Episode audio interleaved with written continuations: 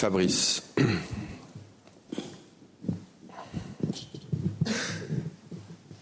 Oui, bonjour. Euh, vous êtes à la moitié de ce mini championnat de Ligue Europa avec euh, trois points dans les trois premiers matchs.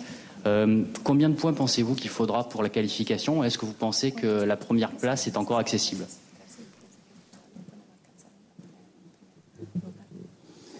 Los puntos que necesitamos son todos. O sea, la, lamentablemente no hemos logrado conseguir los puntos en relación al juego que generó el equipo en los tres partidos y ahora hay que tratar de recuperar puntos, eh, eh, la mayoría de los puntos posibles para lograr el objetivo de la clasificación.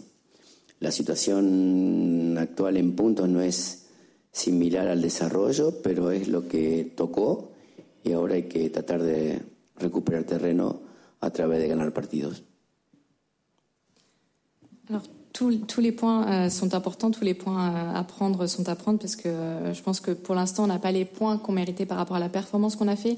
Et donc, même si les points ne sont pas à la hauteur de la performance, il faut vraiment qu'on réussisse à récupérer le plus pour réussir à se qualifier et, réussir enfin à démontrer aussi avec les points notre jeu. Scusatemi. E, sì, la, possiamo dire che siamo a metà un po' del girone, a metà di questo mini campionato con tre punti dopo tre partite, quindi cosa eh, pensa al momento? Pensa che sia ancora raggiungibile la, il, primo, il, primo, posto e quanti punti sono necessari per qualificarsi? E la risposta è tutti i punti sono importanti. Eh, fino ad ora i punti non sono stati all'altezza delle, delle, performance del gioco che abbiamo fatto, purtroppo non siamo riusciti a, a cogliere eh, tutti i risultati, quindi adesso dobbiamo veramente riuscire a recuperare eh, più punti possibili per riuscire a qualificarci. Bruno?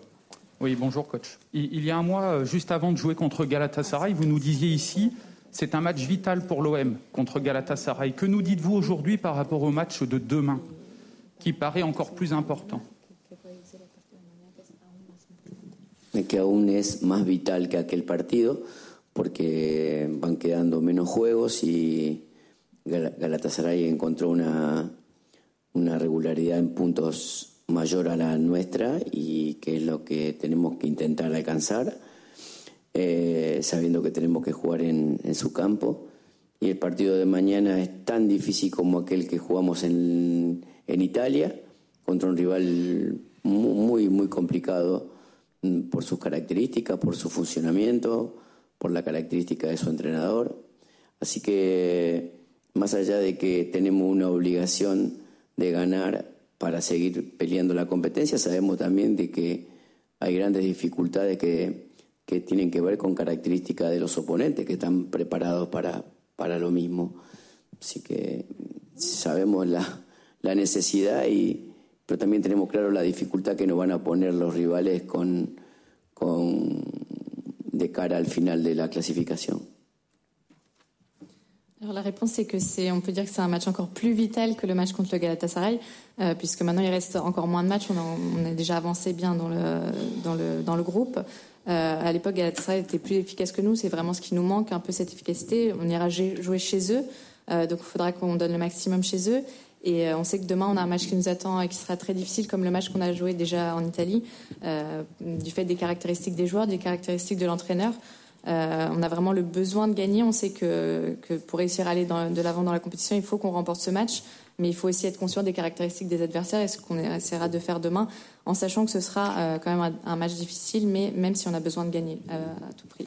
E, mm, quindi la domanda era, eh, quando ha giocato contro il Galatasaray all'inizio del girone ci aveva detto che era una partita quasi vitale, eh, di vita e morte, e mh, mm, domani cosa ci può dire su quella partita che sembra ancora più importante? E la risposta è che è ancora più vitale eh, di quella partita lì, perché adesso eh, siamo a metà strada, quindi mancano poche partite, i punti sono importanti.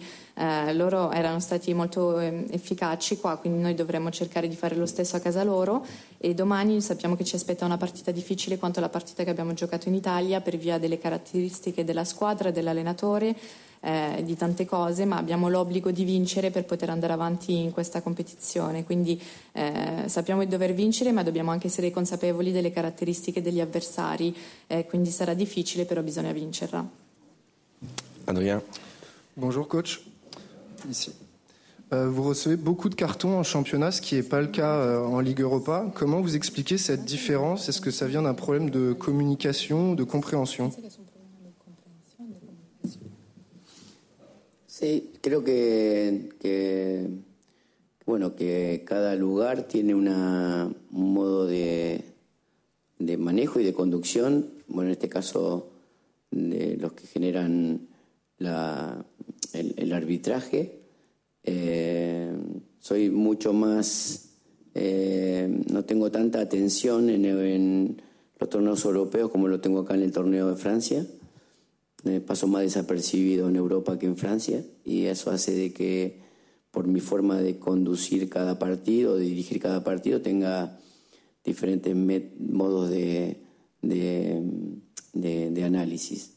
Mm pero bueno, eh, creo que el paso del tiempo hará que yo me tenga que acomodar mucho más a esta liga para no ser tan, no estar tan expuesto a cartones.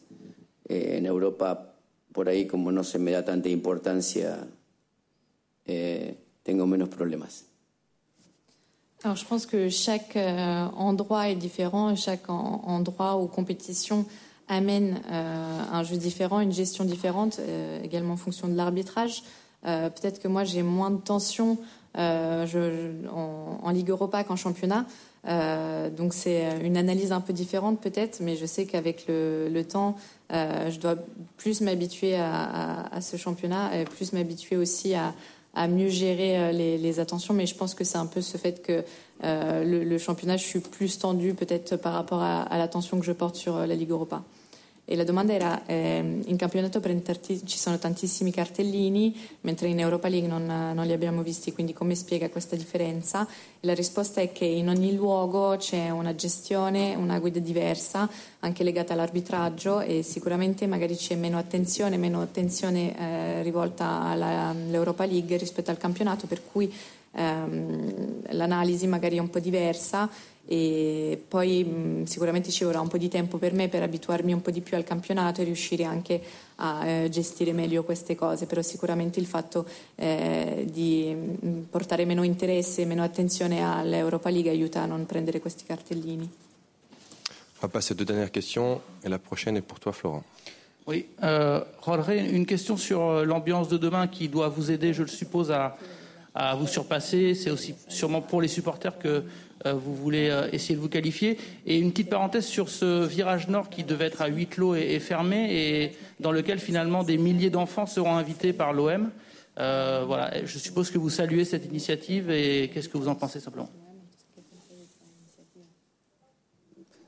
Bueno, creo que, que, que, que mañana con con la gran cantidad de público que vendrá, sumado a la, a la iniciativa que me parece increíble, el hecho de que, el club haya invitado a tantos niños a ocupar una tribuna que supuestamente iba a estar vacía, eh, me parece que son cosas que a mí me, generan mucha emoción, particularmente porque se, va generando también sentido de pertenencia a los jóvenes con el, escudo y eso para mí es, parte de, de una situación donde hay mucha nobleza de parte del club.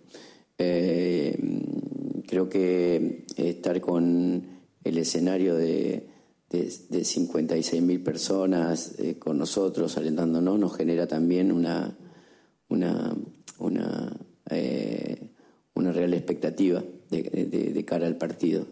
Y ojalá que los chicos que, que, van a, llegar a cubrir toda esa tribuna eh, también se emocionen con el equipo, que es nuestra obligación.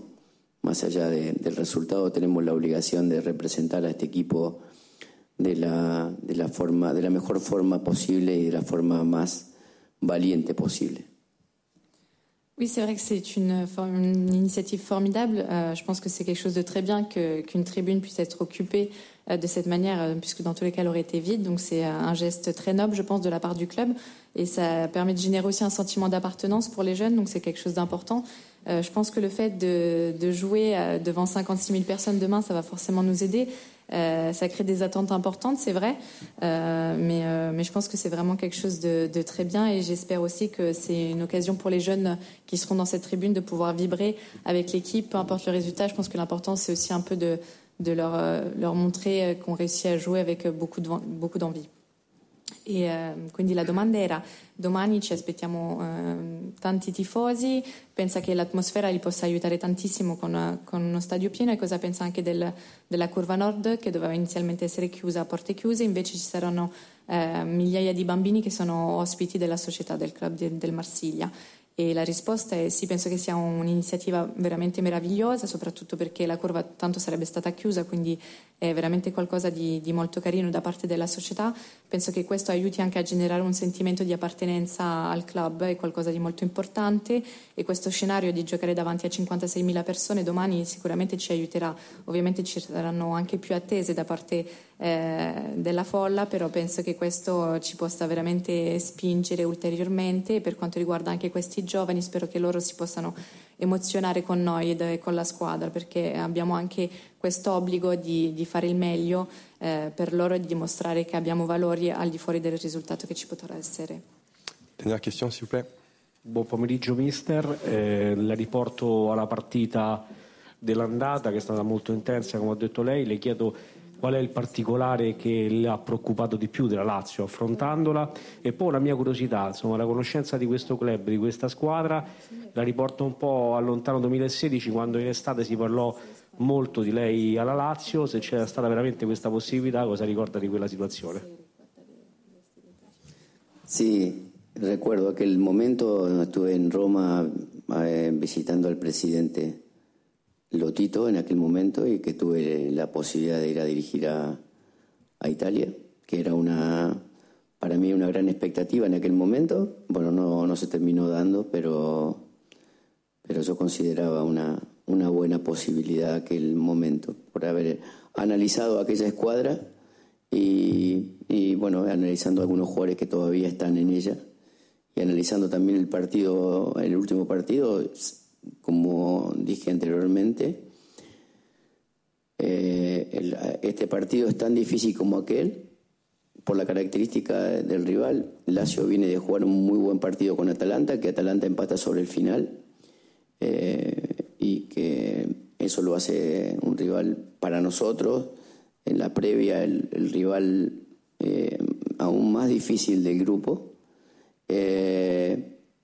Y no va a cambiar esto en, el partido de mañana.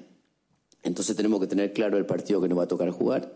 Si nos ponemos ansiosos contra un rival eh, que tiene un orden bien claro y que tiene argumentos ofensivos que nos pueden dañar en la transición, seremos presa de ello eh, por eso tenemos que hacer un partido extremadamente estratégico y táctico para lograr ganarlo, o por lo, o por lo menos para lograr generar que, que nuestra ansiedad no nos, no nos genere eh, ser presa de, de, la, de una característica de un equipo muy, muy homogéneo como la Lazio. Sì, è vero che eh, ricordo nel 2016 ho, avuto un incontro con il presidente con Lotito e quindi ci poteva essere questa possibilità di allenare la Lazio in Italia. Poi alla fine non si è fatto, però eh, sarebbe stata una bella, una bella, possibilità, una bella opportunità, analizzando anche il modo in cui gioca la squadra, tutti i giocatori e la partita che abbiamo giocato due settimane fa.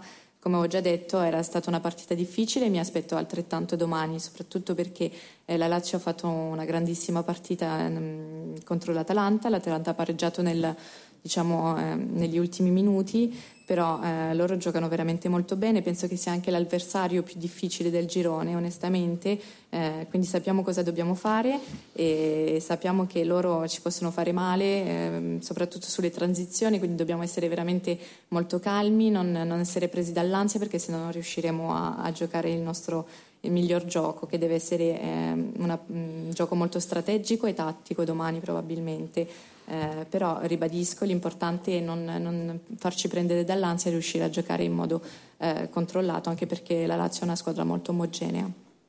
Donc la question c'était, euh, en, en, parlant de la Lazio, je vous ramène un peu à quelques années. En 2016, on avait parlé de vous qui pouviez venir entraîner le, club. Donc, est-ce que vous vous rappelez de ça et qu'est-ce que vous pensez qu'il faudra changer demain par rapport au match aller? Et donc, la réponse, c'est oui. C'est vrai qu'en 2016, j'avais eu euh, j'avais vu euh, euh, le président Lotito. il y avait la possibilité d'aller entraîner en Italie la Lazio. Au final, c'est pas fait.